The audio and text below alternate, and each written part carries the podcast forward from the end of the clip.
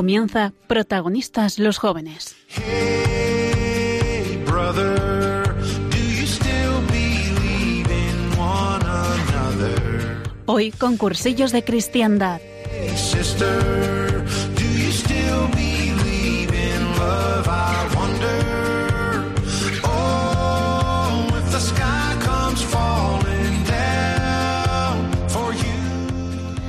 Pues muy buenas noches, bienvenidos un martes más a Protagonistas los Jóvenes, esta semana con el movimiento de cursillos de cristiandad de Madrid. Yo soy Esperanza Panizo y por pura gracia de Dios voy a ser a partir de ahora la nueva conductora de este programa. Nos despedimos la semana pasada de Nachi y Lucía y quiero aprovechar para dar las gracias al Señor por llamarles y a ellos por su sí y por el tremendo fruto que seguro que ha dado su trabajo. Pues nada, vamos allá. There's nothing in this world I wouldn't do. Hey, brother.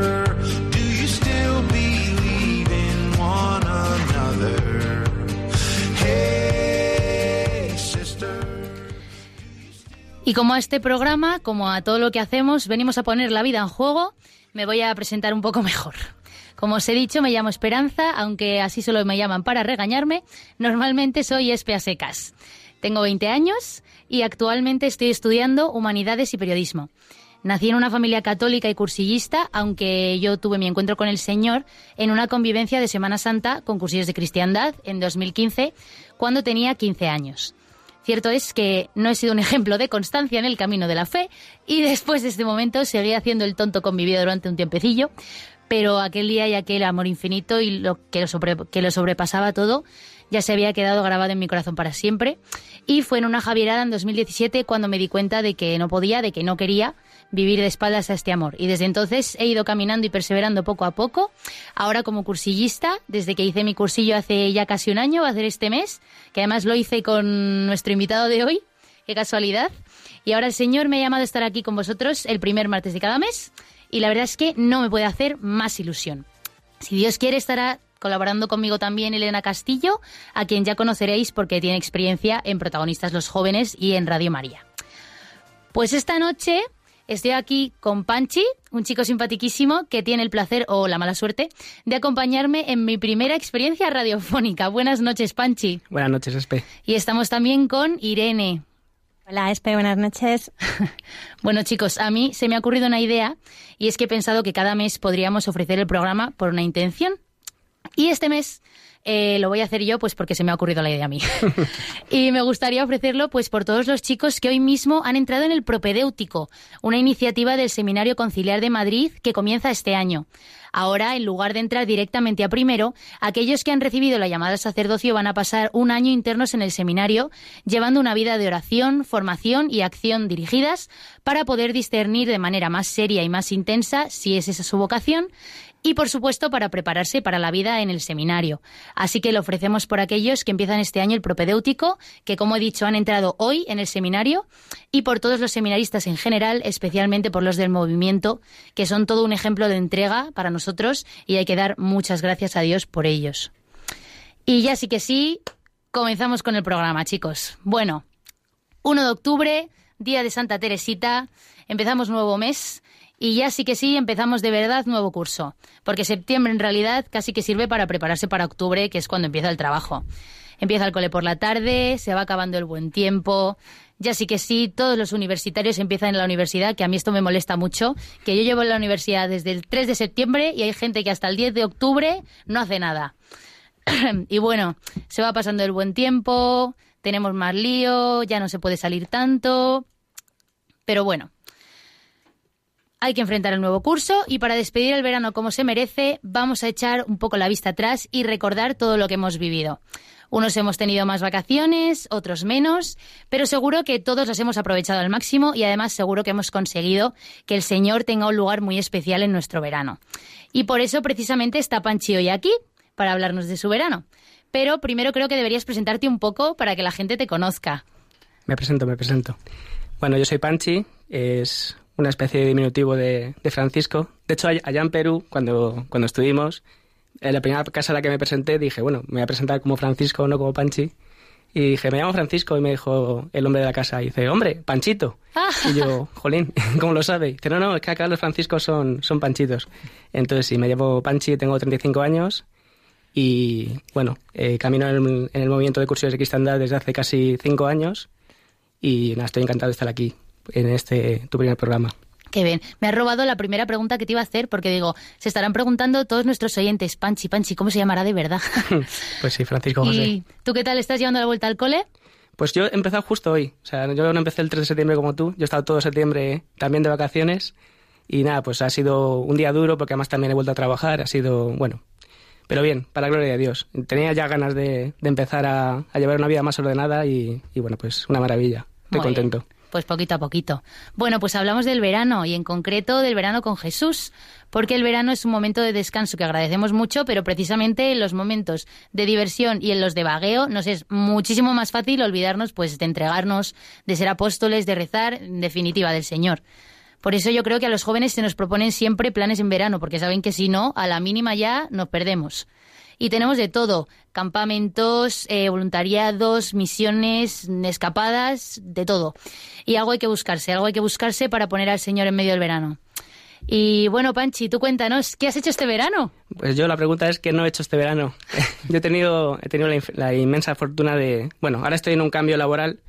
Yo estudié periodismo y publicidad en su día y desde hace poco pues he sentido una llamada a la docencia. Entonces hice el máster de profesorado y en ese cambio, pues ahora estoy, pues trabajo en épocas más fuertes de Navidad en la antigua empresa en la que estaba, de hecho ahora he vuelto, donde distribuimos videojuegos, y ahora me, pues he vuelto, pero claro, los meses de verano suelo no trabajar, y entonces tengo como dos o tres meses y es una maravilla. Entonces este verano yo pensaba, justo lo que has dicho, ¿no? Digo, tengo que pensar algo para no tener tanto tiempo libre y, y bueno, no, centrar, no descentrarme del Señor, ¿no? Entonces hablé con con José Ramón, que es mi director espiritual, y le propuse una, serie de planes. Y bueno, pues él me dijo, pues yo creo que sí, que puede ir por ahí la cosa. Entonces he aprovechado este verano a mis 35 años para hacer muchísimas cosas que no había hecho en la vida. Eh, bueno, por ejemplo, me he ido de campamento, que nunca me había ido de campamento ni, ni de niño ni, ni, hasta hace poco. Entonces eh, he estado de campamento urbano en la parroquia de la Purificación de Nuestra Señora y ha sido una maravilla, o sea, disfrutar con los, con los niños. Eso ha sido las dos primeras semanas. Luego me he ido dos semanas al Camino de Santiago, por mi cuenta, también, que ha sido pues un encuentro con el Señor muy, muy impactante. Me fui, la primera me, me, iba la primera semana totalmente solo, bueno, aunque bueno, enseguida conoces a gente, y luego se incorporaba un amigo mío de, de la universidad y, y, bueno, pues juntos llegamos a, a, Santiago. Y las dos últimas semanas de julio he estado con, también con chicos jóvenes de la parroquia de la Purificación, que nos hemos ido a, a Portugal eh, con las sisters a, a, una casa en Faro de, de voluntariado. Entonces yo nunca había estado de campamento, nunca había hecho el Camino de Santiago de esta forma, porque lo hicimos el año pasado, que estuvimos juntos sí. eh, con cursillos, que éramos, bueno, éramos un tropel, no llevábamos mochila, o sea, que no era un camino genuino, o sea, estuvo muy bien y fue una maravilla, pero tenía ganas de hacer el Camino de Santiago, pues, al uso, ¿no? Eh, sufriendo un poquito en, en las caminatas. Y, y luego eso, luego también he estado de voluntariado, que tampoco había estado nunca de voluntariado, ¿no? Y ha sido también una maravilla descubrir, pues, a las hermanas de la, de la Madre Teresa, ¿no? Es, esa vocación que tienen tan concreta de de, ver a Jesús en el pobre, ¿no?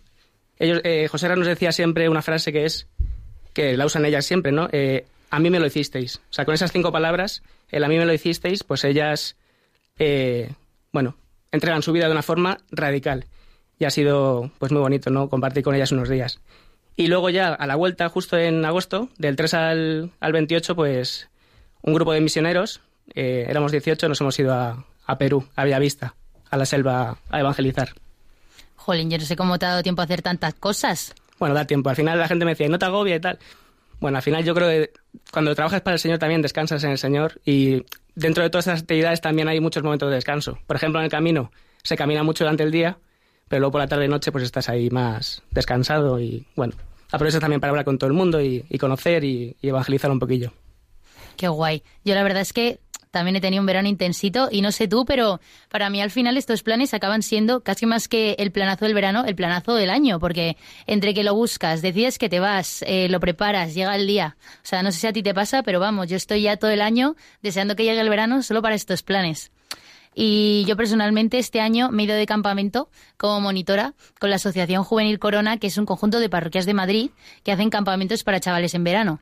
Y he vuelto incendiada, vamos, porque este tipo de experiencias al final son estar desde que te levantas hasta que te acuestas entregando la vida, ya sea fregando un plato, limpiando el comedor, jugando al pañuelo o subiendo una montaña. Y además eh, tienes la suerte de estar todo el día en oración, porque entre Eucaristías, liturgia de las horas, adoraciones, catequesis, vamos, nosotros teníamos hasta la suerte de tener un sagrario que lo llamábamos tienda del encuentro allí, en medio del campamento. Y es que es una pasada, o sea, es tener al Señor en casa y al final está todo el día presente. Y eso cuando vuelves a casa luego se nota, se nota que has estado cerquita del fuego, porque los primeros días das un fruto, luego se pasa porque somos un poco desastres. Pero bueno, vamos aprendiendo poco a poco. Bueno, Panchi, tú nos has contado que te has ido de misión a Perú con el movimiento de cursos de cristiandad. Y bueno, ahora dentro de un poquito nos hablarás de eso. Pero antes vamos a hablar del otro plan que desde el movimiento se propuso para los jóvenes este verano. Porque todos los años, aparte de la misión a Perú, que lleva varios años haciéndose, si no me equivoco, Cursillos ofrece un plan a los jóvenes precisamente para esto, para poner al Señor en el centro de nuestro verano.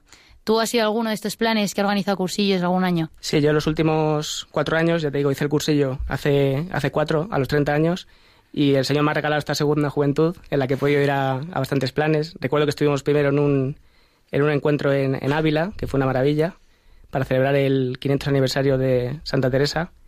Luego estuvimos al año siguiente, eh, fuimos a la JMJ de, de Cracovia, que además para mí también fue muy especial porque yo en su día, pues cuando fue la JMJ de Madrid, pues por cosas de la vida yo entonces no, no creía y bueno, pues acabé huyendo de Madrid, como el que dice, ¿no? Entonces, tener esa segunda oportunidad de, de poder ir una JMJ fue, fue maravilloso.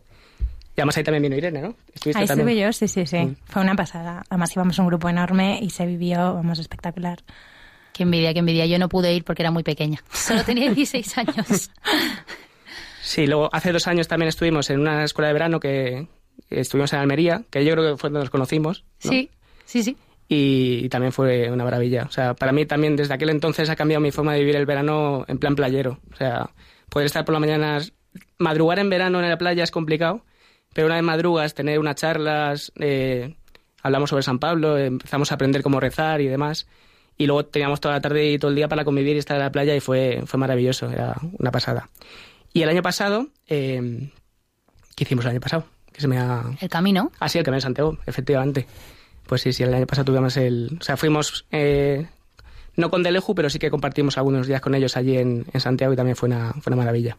Y este año pues me lo he perdido, porque está con, con la parroquia en Portugal, pero bueno, también ha sido un planazo, así que... Sí, sí. Pues este año, os cuento un poco, porque como no habéis venido, os lo tengo que contar. Pues este año, para mezclarnos un poquito más con el resto de jóvenes de la diócesis, Cursillos se ha unido al plan de verano de la Deleju, que es la Delegación de Juventud de Madrid, que proponía una peregrinación por distintos santuarios en el norte de España, como la Virgen de Aránzazu, Loyola, la Cuna de San Ignacio.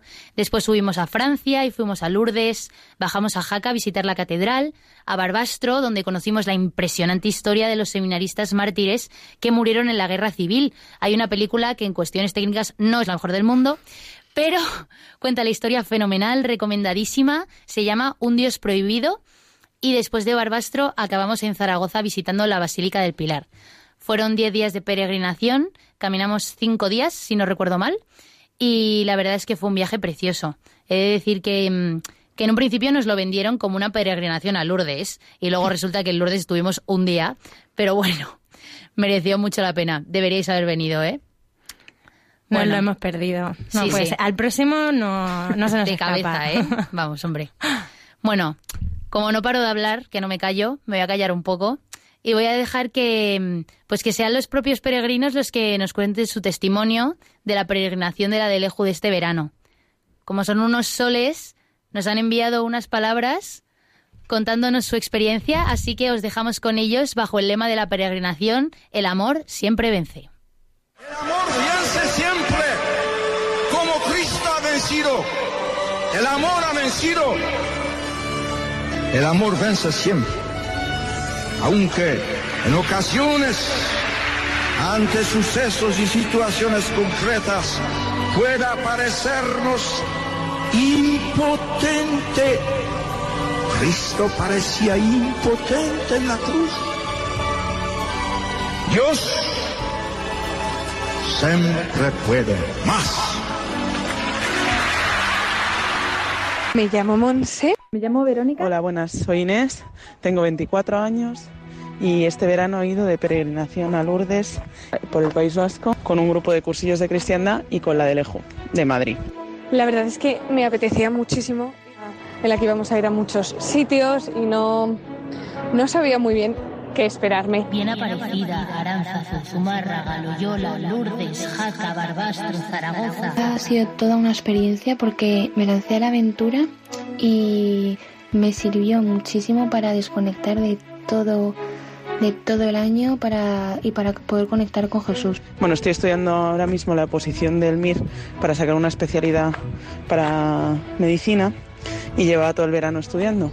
Y salir ocho días de mi, de mi rutina y salir de mí misma para entregarme pues a los demás, pues me ha venido muy bien para darme cuenta de que, de que el MIR no lo es todo y de que lo que yo quiero no lo es todo, que, que al final el Señor es mucho más grande que todo eso. La verdad es que ha supuesto sobre todo un crecimiento en la oración. Bueno, a mí, a mí me pasó un par de veces que pues, comulgando me, me, emocionaba tanto.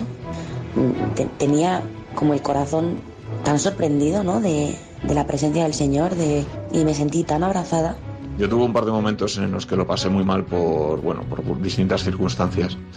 Y al ver cómo los demás peregrinos pues, se acercaban a hablar conmigo para ver si estaba bien, o, o incluso a, venían a darme un abrazo y a decirme que me querían. Y fue un recordatorio de que Dios no nos abandona nunca.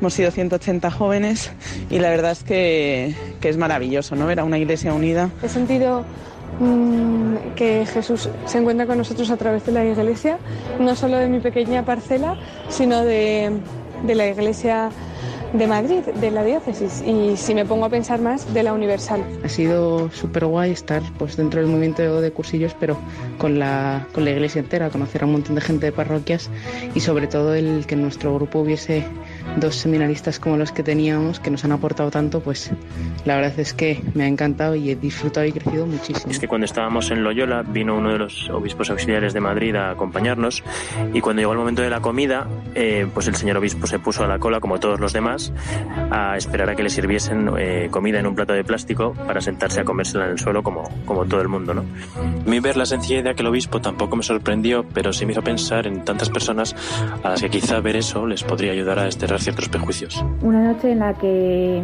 estábamos compartiendo lo que había supuesto la peregrinación, eh, me asombró ver que fuese cada uno como fuese, el Señor le había ido acompañando y dando la luz para entender, para entender su vida. Y sobre todo me puso un deseo en mi corazón, pues el deseo de poner en el centro de mi vida al Señor y que me ayude Él a enamorarme yo de Él todos los días. Un reencuentro con el Señor, con el ideal de mi vida, que me pide que, que entregue mi vida por completo, hasta en las cosas más pequeñas, como Él la entregó por mí. Yo creo que lo que he aprendido de la peregrinación es que a las cosas de Dios hay que ir a todo o nada, a jugarse la vida. Que si vas a medias tintas, que si vas a ver qué pasa, que si vas reservándote algo, te estás perdiendo la mejor parte. Os animo a todos a que intentéis vivir la vida en clave de peregrinación, dándolo todo, sirviendo, haciendo sacrificios, porque sirviendo se ama. A todo o nada. Por ti la sangre dar. Bueno, pues, buah, yo tengo la piel de gallina, ¿eh? ya ves, qué pasada. Ahora sí que me estáis dando muchísima envidia, ¿eh? Cuánta gente buena. Madre mía, madre mía. Qué testimoniazos. Es que además es muchísimo más emocionante cuando, cuando les has visto llegar el primer día, porque había muchos muchos de los peregrinos que venían con cursillos eran gente que, pues que tampoco estaban muy cerca del Señor, ¿no? Y, y luego cuando ves pues cómo en 10 días el Señor te puede cambiar la vida y cuando lo has vivido de primera mano y lo has visto con tus propios ojos, es que es una pasada, madre mía, es que tengo la piel de gallina, ¿eh? Qué horror. A mí me ha encantado lo que ha dicho una chica por ahí de que, de que nos invita a vivir la vida en clave de peregrinación. O sea, que también los que nos hemos perdido la peregrinación este verano podemos coger el curso ahí con esa, con esa fuerza de vivirla así. Sí, sí, totalmente. Sara Monse, que era nuestra nuestra responsable. Además presumía mucho en la peregrinación porque iba diciéndole a todo el mundo que era la única responsable laica. Porque cuando había reunión de responsables eran todos sacerdotes, dos monjas y Monse. Era buenísimo, era buenísimo. Bueno, pues muchísimas gracias a todos los peregrinos de Lourdes que nos habéis mandado vuestro testimonio, de verdad. Os lo agradecemos muchísimo y, y el Señor también, seguro. Bueno, Vamos a lo tuyo, Panchi. Qué ganas, qué ilusión. A mí me apetece un montón este tema porque, porque bueno, vamos a hablar de, del testimonio de Panchi en la misión de Perú y me interesa mucho pues porque a, mí es algo que me han propuesto alguna vez y, y, nunca me he animado pues porque no me he sentido llamada, pero me interesa un montón conocer bien el testimonio de lo que se vive allí, ¿no? No solo lo bonito de del encuentro con el Señor, que eso seguro que está, sino un poco más en profundidad. Bueno, Panchi, ¿cómo te ves? ¿Preparado? Preparado, preparado. Se acomoda aquí, ¿no? Está a mi lado y me pone la postura. Soy muy incisiva con mis preguntas, ¿eh? Adelante, adelante. bueno, antes de hacerte mis propias preguntas, eh, tenemos preguntas de otras personas que... Sí, sí, sí, sorpresa.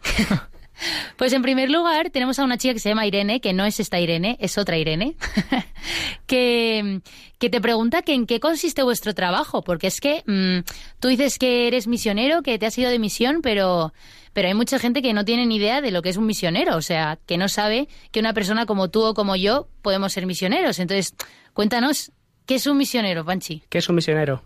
Pues al final es una persona que se siente responsable de una misión y y bueno, esa misión es llevar a, Jesús a todas partes.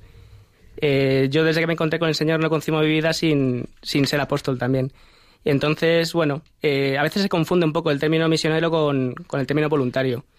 Y, y, la gente me pregunta, ¿y qué haces allí? ¿Y, hacíais, construíais algo tal? Pues no. Eh, si quieres te cuento brevemente lo que hacíamos en un día. Pues es justo lo que te iba a preguntar. ¿Cómo es un día en la pues misión de Perú? Un día en la misión de Perú es...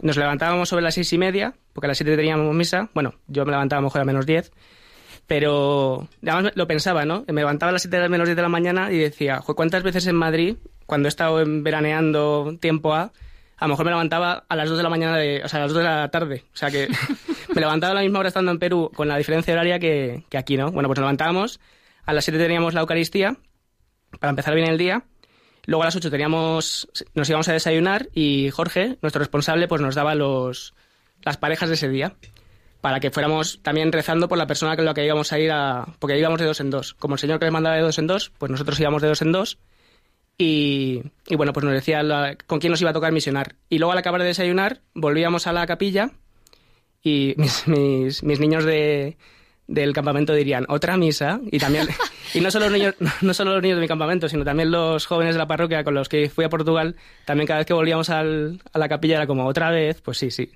y era el mejor momento del día. O sea, de, de 9 a 10 eh, teníamos adoración del, del Santísimo y era pues, el momento de, pues eso, de llenarte. Porque si tú no te llenas de Dios, al final no tienes nada que dar a los demás. Y, y bueno, pues era un momento espectacular. Además eso, ya conocías la persona que lo que iba a misionar ese día y ya podías rezar por él o por ella. Y a eso de las 10, 10 y media ya salíamos, teníamos distribuidas todas las zonas más o menos que íbamos a misionar y de dos en dos pues íbamos casa por casa llamando en nombre de la Iglesia Católica y, hablando con la gente. Y es impresionante cómo la gente te va, o sea, enseguida te abre la puerta, te ofrecen una silla y, te dan, pues lo poco que tienen te lo, te lo ofrecen. Y bueno, nuestra comisión consistía en hablar desde Jesús. Y allí pues nos encontramos con gente con mucha fe, pero también gente muy confundida, porque hay mucha secta y entonces era, era complicadillo. Y bueno, pues estábamos como dos horas misionando. A las doce y media, uno menos cuarto, volvíamos, comíamos, teníamos un ratín de descanso y otra vez por la tarde, pues como de tres y media a cinco y media, también salíamos a, a misionar. O sea, misionábamos dos horas por la mañana y dos horas por la tarde.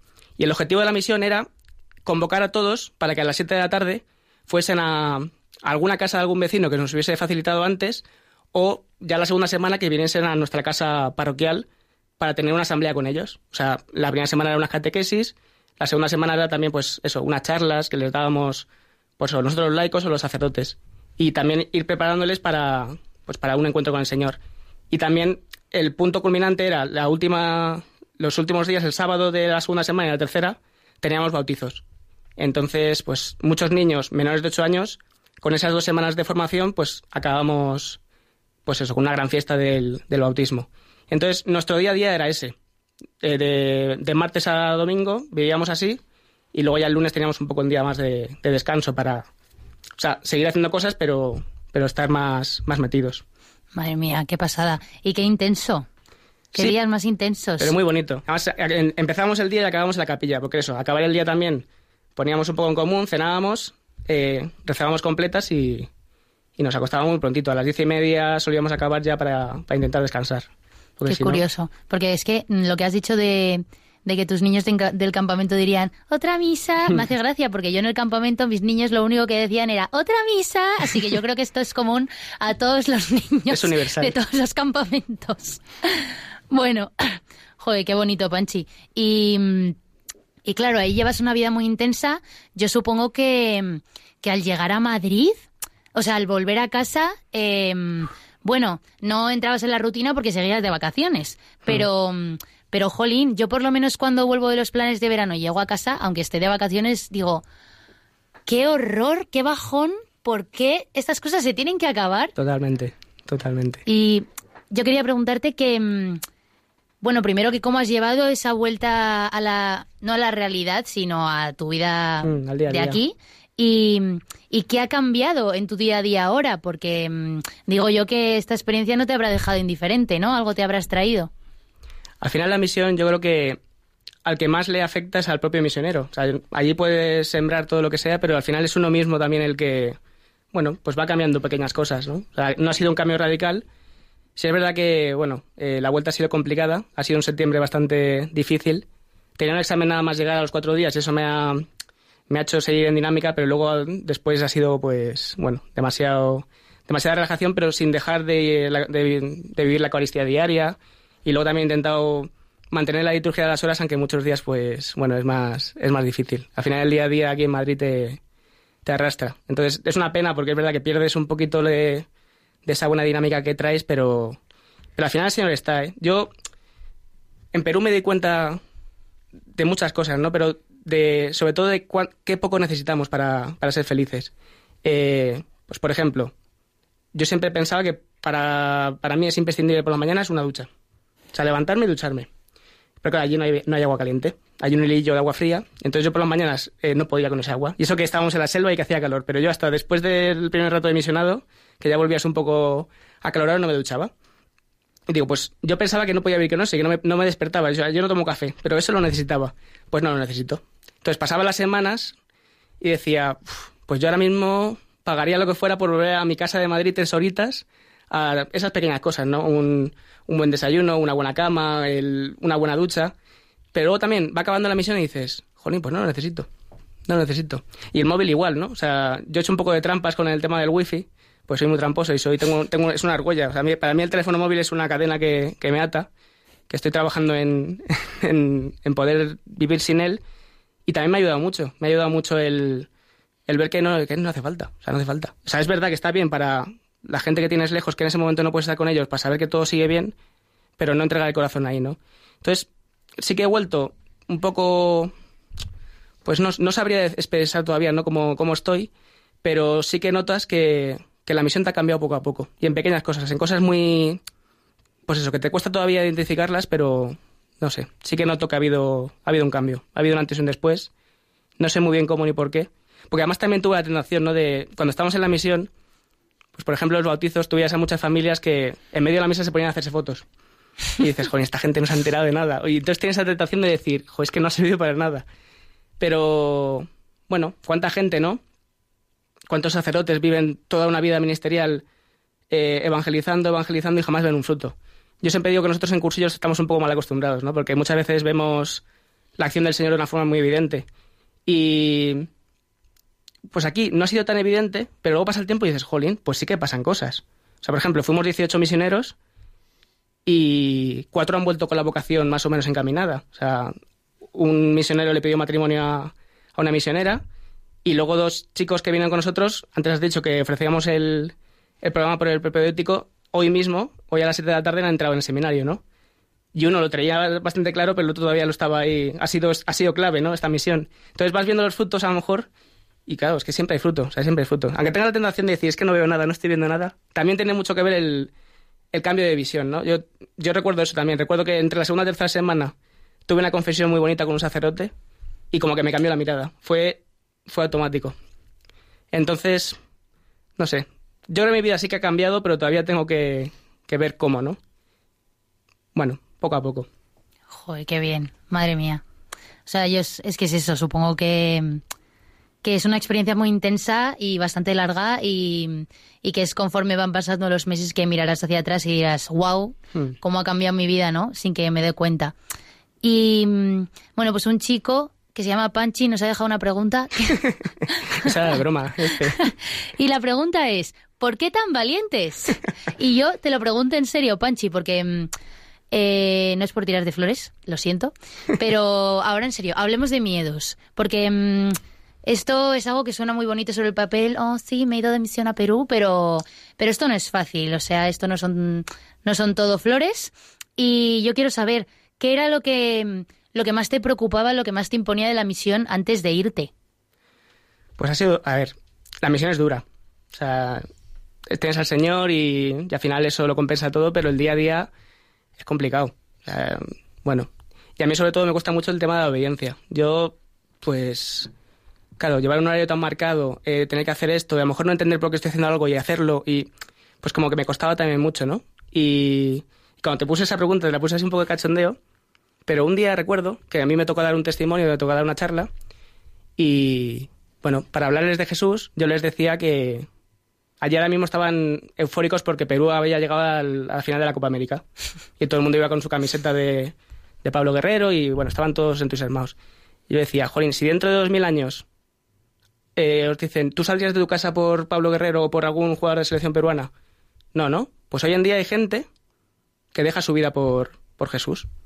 O sea, deja todo, deja todo. Claro, yo ponía- me ponía a pensar en los sacerdotes que viven allí, que son dos para ciento y pico pueblos, en las semanas misioneras, que es tremenda la misión que hacen allí. O sea, gente ya muy mayor que estaría jubilada en España y que casa a la que íbamos, casa a la que le conocían. O sea, eh, habían hecho una labor ya primera de, evangelización tremenda y habían dejado todo. Eh, el propio Juan, que en ese momento estaba a punto de entrar al seminario, y luego para pensar dije, Juan, ¿y nosotros también? O sea, que solo es un mes de nuestro tiempo, ¿no? Pero también, no sé, que, dar ese paso tampoco es, es fácil, ¿no? Y bueno, o sea, yo me sigo viendo muy cobarde, pero yo veía a mis compañeros y decía, joder, es que son súper valientes. No sé. Sí, sí, desde luego. Y, mm, y así, malos momentos en la misión, porque yo supongo que te llevas muy buenos recuerdos, pero igual que, pues esto que nos has contado, por ejemplo, de, de no poder ducharte, ¿no? Hmm. Eh, no sé, momentos así en los que hayas dicho, Dios mío, no puedo más, ¿por qué hago aquí? Me quiero ir a mi casa. Sí, hay, hay momentos muy malos, pero es que no descansábamos los unos de los otros, por ejemplo. O sea, estábamos ahí 18 personas todos los días, dormíamos nueve por un lado, nueve por otro, o sea, estábamos todo el día juntos. Y la segunda semana siempre decía, bueno, siempre hay problemas de convivencia. Digo, ni de broma, o sea, si somos una piña, estamos con el Señor, es fantástico. Pero la segunda Sí, semana sí. sí que empezabas a ver que, bueno, pues que esa contestación que de una forma normal te callarías, pues te sale. Una contestación fea o lo que sea, y dices, jolín, pero ¿por qué pasa esto, no? Por suerte tenemos la confesión, que bueno, que eso lo, lo cura todo, pero, pero sí que notas que hay, bueno, había, ha habido momentos duros. Yo, de hecho, por ejemplo, un día me, pues tuve un día que me enfadé y me, yo no sé de explotar, pues implosioné. Y dije, bueno, pues yo, yo conmigo mismo. Y estuve un día ahí, pues taciturno y tal, pero no había un motivo a lo mejor real por el que estar así, ¿no? Pero, pero bueno, pasa, pasa. Al final cuando, cuando te, te niegas a ti mismo, te educas y te, o sea, es muy positivo y es muy valioso, pero a la vez, eh, bueno, pues hay días en los que, no sé, o sea, a mí me, yo me puedo entregar seis días a la semana, pero siete no, ¿sabes? O sea, que tengo siempre mi, mi pequeña reserva y, bueno, pues también mi debilidad y, y en esa debilidad también es donde el Señor se hace grande. Panchi, y más allá de los retos que se hayan planteado entre vosotros, ¿cuáles son los principales retos de la situación allí, de lo que os habéis encontrado allí? ¿Qué es lo que más os ha chocado? Porque al final vosotros vais allí a una misión. ¿Cuál es el motivo? ¿Cuál- ¿Qué es lo que hace falta allí? ¿Para qué vais? Pues a mí me ha chocado, eh, para empezar, que son un pueblo con muchísima, muchísima, muchísima fe. O sea, creen, pero un montón. Y a veces creen en exceso. Es decir, ahí hay muchísima, muchísima, muchísima secta que se aprovecha, ¿no? Yo al principio me he pasado un poco con el Evangelio de ayer. En el Evangelio de ayer decía Jesús, bueno, se hacen milagros en mi nombre y tal, pues no se lo impidáis, ¿no? O sea, quien no esté con quien no esté contra mí está conmigo. Entonces yo tenía esa tentación de decir, bueno, pero a lo mejor hacen cosas en nombre de Jesús que está bien, pero ya cuando ves que te contraprograman, el día que teníamos bautizos, por ejemplo, nos montaron una carpa, cortaron la calle delante, justo delante de nuestra casa de misión y con megafonía a tope ahí anunciando que tenían ellos su propia celebración. Luego teníamos catequesis con los niños los sábados de, de 3 a 4 y a las 4 menos 10 se ponían también con megafonía a anunciar que tenían una cosa para los niños, con gente disfrazado como peluches enormes. O sea, claro, nosotros tenemos que decir a los niños, venga, a la casa. Eh, bueno, y, ves que lo hacen por el diezmo, ¿no? Y entonces dices, jolín, porque aquí en España eso no te lo encuentras. En España te encuentras indiferencia. Pero esa lucha, pues no sé, se me hacía un poco, un poco extraña. Entonces sí que falta eso, falta, faltan más manos. Porque al final de eso, son dos sacerdotes en esta región para 102 pueblos que ellos conozcan. Porque a veces pasa que están en la selva, andan un poco a un pueblo y de repente descubren otro pueblo que está por allí. Porque ahí, claro, no hay planos urbanísticos, o sea, no sabes hacia dónde llega toda, todas las poblaciones. Y tuvimos también un encuentro súper bonito con el, con el nuncio apostólico del Papa, allí en, en Bellavista, eh, toda la gente de la prelatura de, Moyobamba. Y entonces veíamos que todas las realidades de allí son iguales. O sea, nuestra zona de Bellavista, pues eso, dos sacerdotes para ciento y poco pueblos, pero es que la región de al lado igual, dos sacerdotes, dos sacerdotes. Entonces también hay, hay animadores, que son gente que, laicos comprometidos, pero falta mucha, falta mucha, muchas personas. De hecho, nos decía el padre Robert, que es el que está con el padre Frank, que es nuestro amigo cursista que está allí, que nos, le dijo a Jorge, al responsable, dice, ustedes son un milagro para nosotros. O sea, que ustedes hayan aparecido aquí para poder ayudarnos en esto es, es un regalo del cielo. Y efectivamente lo que hace falta allí más es gente que pueda dar catequesis, eh, pues que se puedan formar. Aunque ellos conocen muy bien la, las escrituras, pero les falta mucha, mucha formación. Era raro encontrar, por ejemplo, un matrimonio casado. O sea, el principal problema para encontrar, para los bautismos, era encontrar padrinos, porque, pues eso, no había, casi no había gente casada. O sea, casi todo el mundo ahí convive.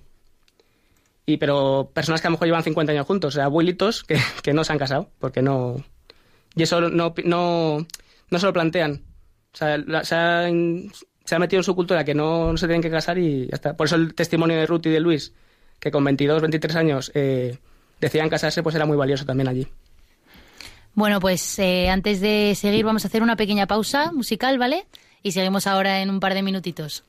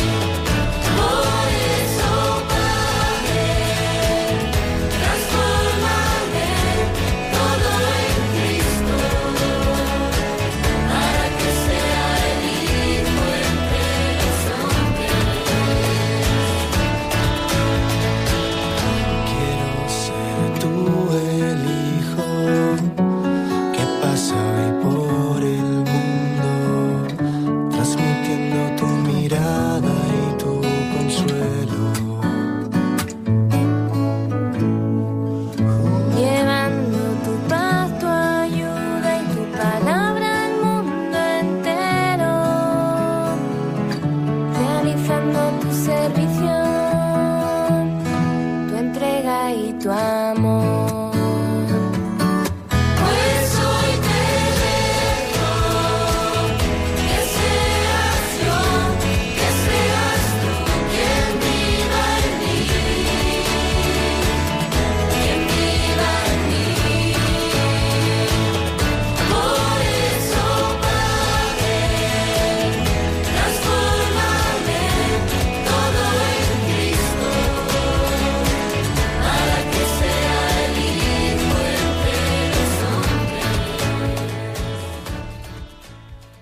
Pues seguimos aquí en Protagonistas los Jóvenes, concursillos de cristiandad. Estamos hablando con Panchi, que nos está dando su testimonio sobre la misión de Perú.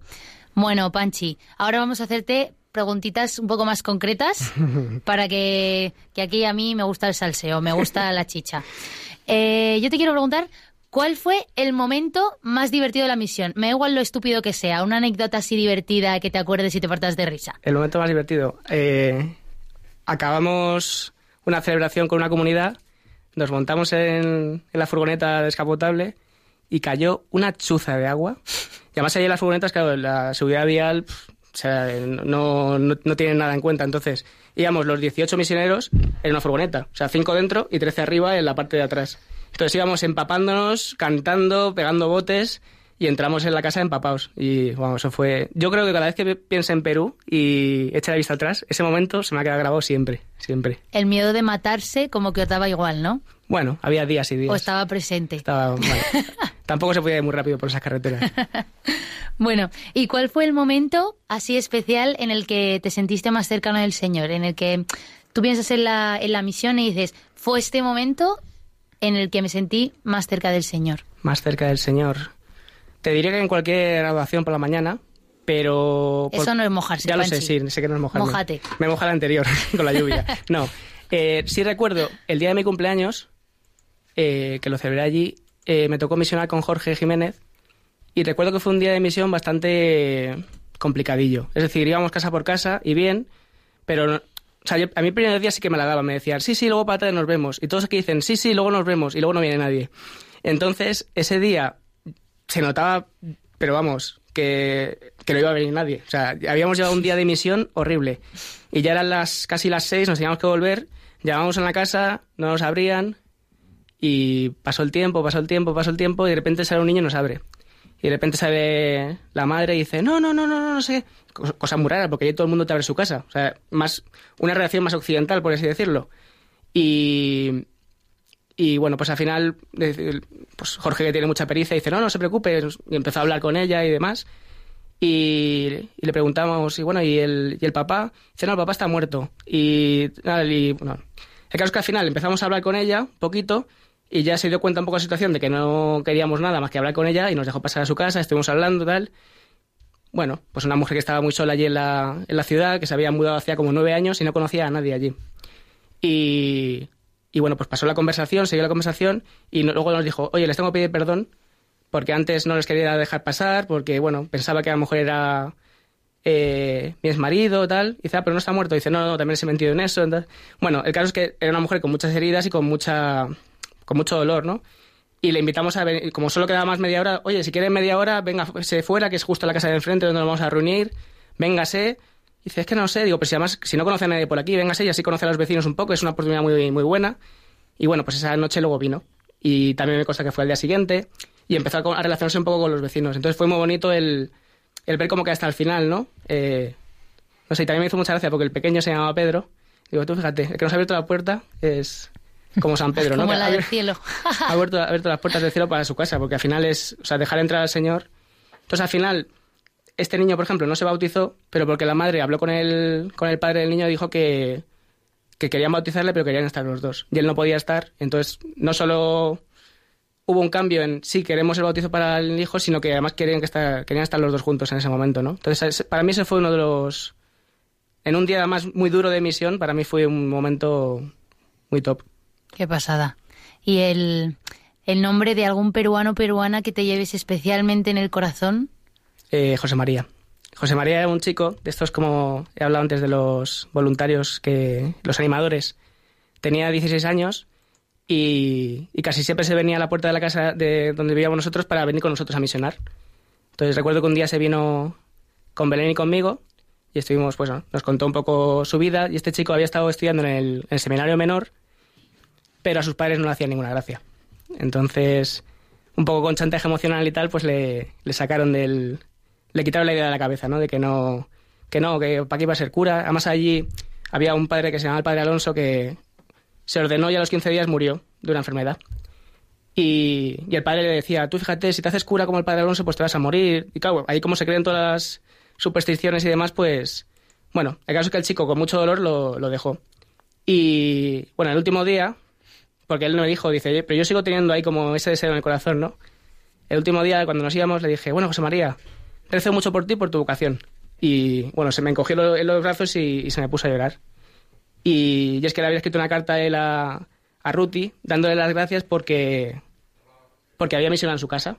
Porque había estado en, había estado en su casa con sus padres y sus padres, pues poco a poco habían entendido un poquito lo que pensaba él y nos pedía oración. De hecho, aprovecho para también pedir oración por él para a todos los radiantes, porque él sentía ese deseo de ser sacerdote y esperaba que algún día poder convencer a su padre y poder ser sacerdote del Señor. Y a mí, ese, o sea, de José María no voy a olvidar nunca.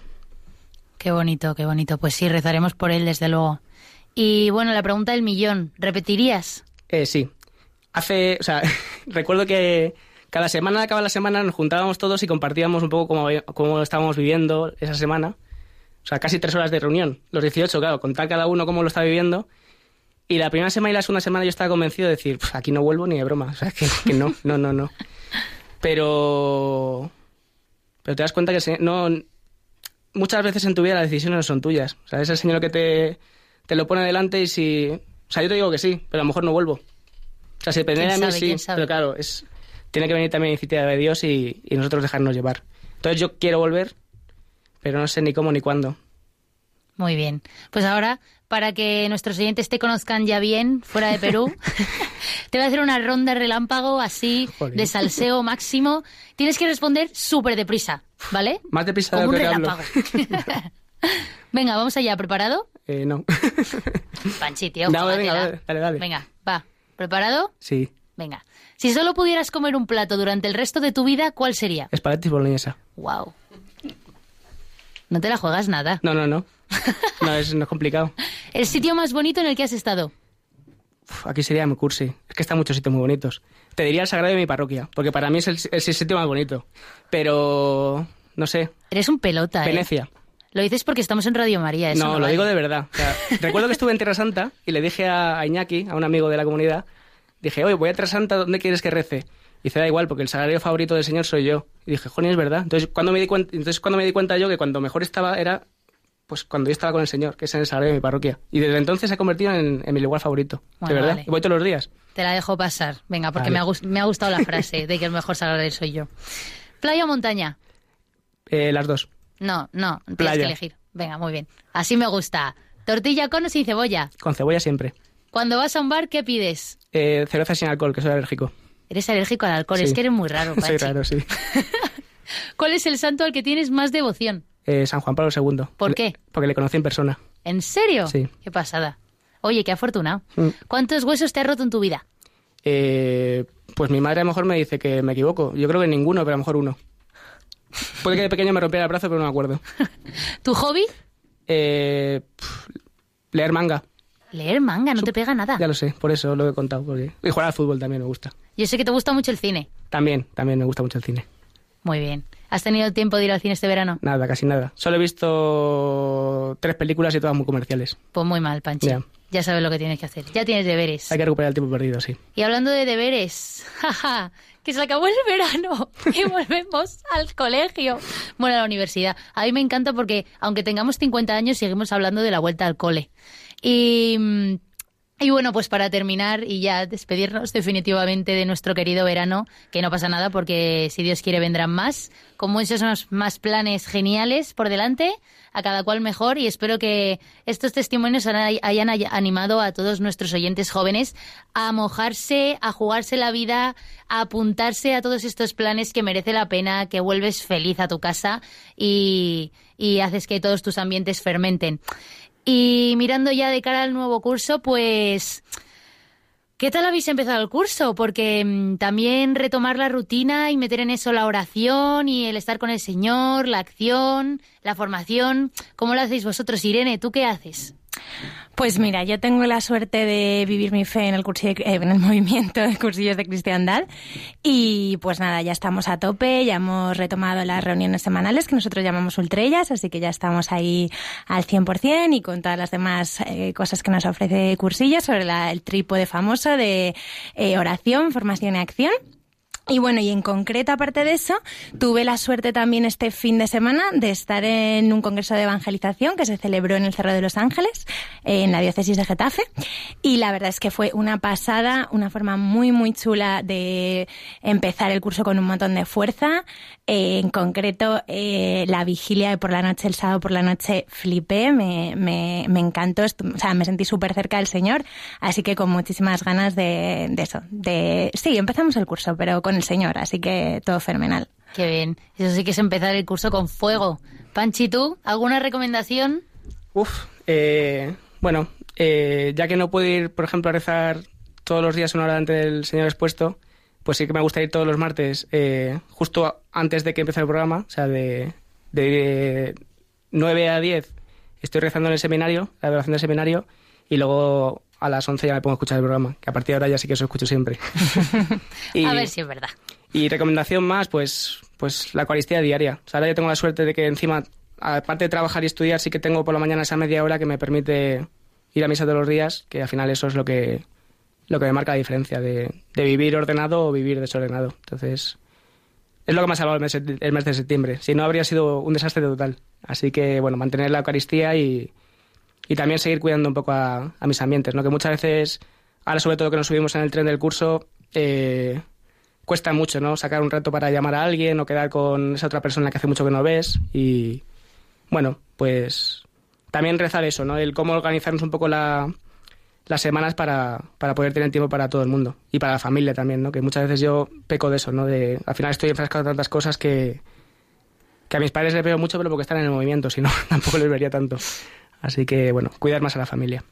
Pues has hablado de trenes y yo mi recomendación es que como voy en tren a la universidad, a mí me cuesta mucho. Siempre me han recomendado que, que para poner el día en manos del Señor recen el camino a la universidad porque tengo una hora, pero es que la verdad es que me cuesta muchísimo porque a mí lo que me gusta hacer cuando voy a la universidad es escuchar música. Así que ¿qué hago? Pues ponerme música cristiana, ¿eh? Y así por lo menos rezo. A mí es que Hakuna me vuelve loca. Así que yo, Hakuna, por favor, si me estáis escuchando cuando deis un concierto, yo quiero ir. Oye, están es- en Spotify ahora, ¿no? Además. Está en Spotify, O sea, que sí, sí, sí, facilísimo. Sí, Sí, está Hay que ponerse al día con sus está temas. todo. A mí es que me encanta. y Me quiero chivar de una cosa. O sea, ¿De qué te vas a nuestra, chivar? nuestra nueva presentadora es, o sea, canta impresionante. O sea, que Panchi, un día, Panchi, un Panchi. día tiene que traerse la guitarra y cantar algo para sus oyentes. Panchi, te he dicho que te Sí. mojaras, pero no que te mojaras sobre mí. Pues- Ya te ha delatado, Lo este. siento, pero un día tienes que venirte con la guitarra y tocar algo. Ala, ya me la he liado. Pues no Así, sepas. en un segundito. bueno, pues nada. Eh, pues nada, os deseamos a todos eh, que cojáis con muchísima fuerza el nuevo curso. Y, y nada, chicos, a vosotros dos, muchísimas gracias por venir. Muchas veces. Y, y nada, poco más que, mm, que basándonos en todos los testimonios que hemos oído, pues que, que pongáis todos al Señor en el centro de vuestra vida, que lo decía en el testimonio de Lourdes, una chica que, que se llama Inés Porrero, que, que es una pasada porque es una chica con la que yo iba al, al instituto y me encontré con ella de casualidad de la peregrinación y resulta que en el instituto nos llevábamos fatal y tuvimos una, una conversación preciosa en, en la peregrinación en la que pues nos pedimos perdón, ¿no? Por, por todas estas reyertitas que habíamos tenido y, fue precioso y la verdad es que yo ahora para mí es un modelo de santidad la tía y lo ha dicho fenomenal en el audio que, que le pidamos al Señor que Él se convierta en el centro de nuestra vida y que le pidamos a Él que nos ayude a, a enamorarnos de Él y como ha dicho también Nacho en el testimonio que, que vengamos a jugarnos la vida, que la fe es a entregarlo todo. Y nada, nos vemos la, en el próximo programa. Bueno, sigue protagonistas los jóvenes el martes que viene y cursillos de cristiandad. Si Dios quiere, nos vemos en noviembre. Un saludo y buenas noches.